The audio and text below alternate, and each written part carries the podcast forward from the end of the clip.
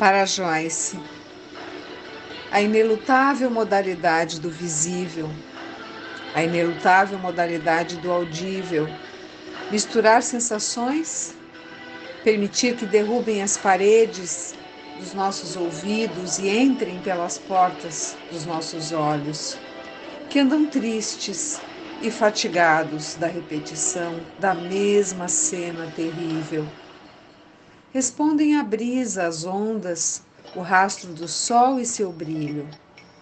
Com um sonoro espaço-tempo, soletram a imagem. Coragem.